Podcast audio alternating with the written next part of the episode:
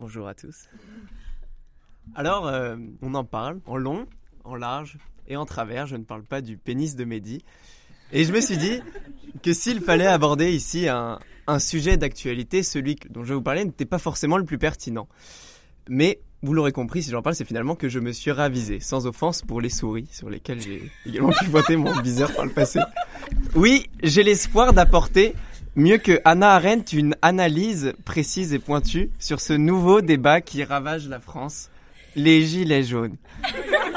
L'idée m'est venue en lisant cet article de New Yorker qui observe cette volonté de nihilisme politique dans nos sociétés occidentales, cette volonté de détruire l'ordre établi sans se soucier de reconstruire quoi que ce soit derrière, cette volonté qui est finalement parfaitement incarnée par le mouvement des Gilets jaunes. Permettez-moi, j'affine ma réflexion, sans rancune pour les fonctions linéaires. Hein Parce que finalement, n'est-ce pas ce qu'ils font depuis le début? Non, je ne parle pas des bougies d'anniversaire du jeune Léo atteint de la mucoviscidose.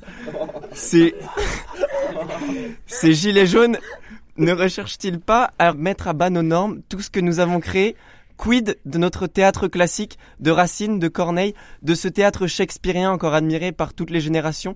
Que vous soyez amateur ou non de Benoît Hamon. Alors, on a, oui, on a eu beaucoup de pièces en trois actes dans la Grèce antique, mais aussi en or, en argent, en bronze, cela va de soi. On accordait encore un peu d'importance à notre monnaie et on utilisait nos métaux précieux pour donner un air reluisant à nos portefeuilles plutôt que pour financer les conflits africains. Après, je ne veux pas faire le jeu du FN en relançant le débat euro-franc, mais bon, au moins c'est dit.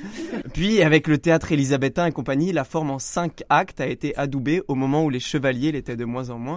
Fin du Moyen-Âge oblige. Alors donc, acte 9, bientôt le 10, c'est plus un iPhone qu'une pièce de théâtre. Qui voudrait voir Roméo et Juliette s'éterniser sur deux heures supplémentaires sans que nos deux tourtereaux ne passent jamais à l'acte? Et c'est une excellente transition. Enfin, excusez-moi, tout le monde se fout de la sexualité de Ission.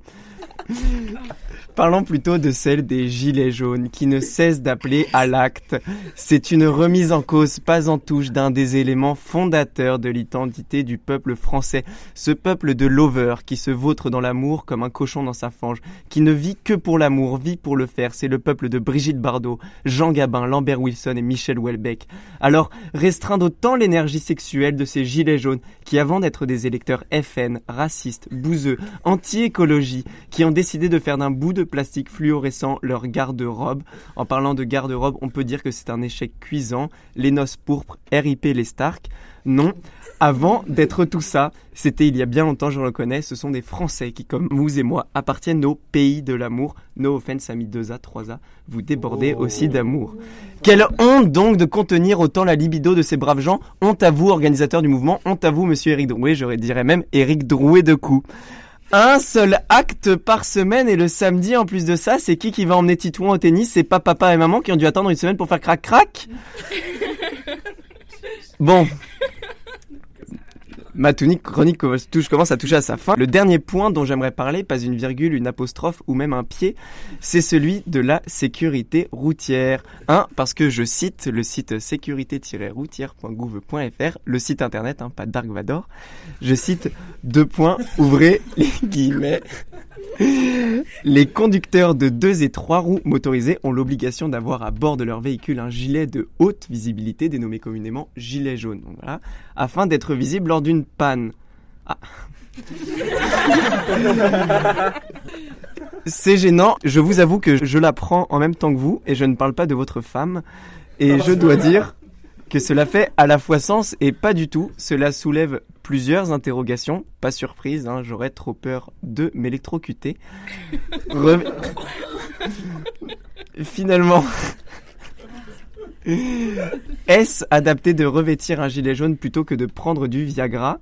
Faudrait-il saluer le courage de ces gens qui descendent dans les rues à visage découvert, en hommage de leur compte en banque peut-être, qui descendent pour témoigner de leur handicap ou au contraire Faudrait-il être embarrassé, comme pour les pubs de Futurinaire?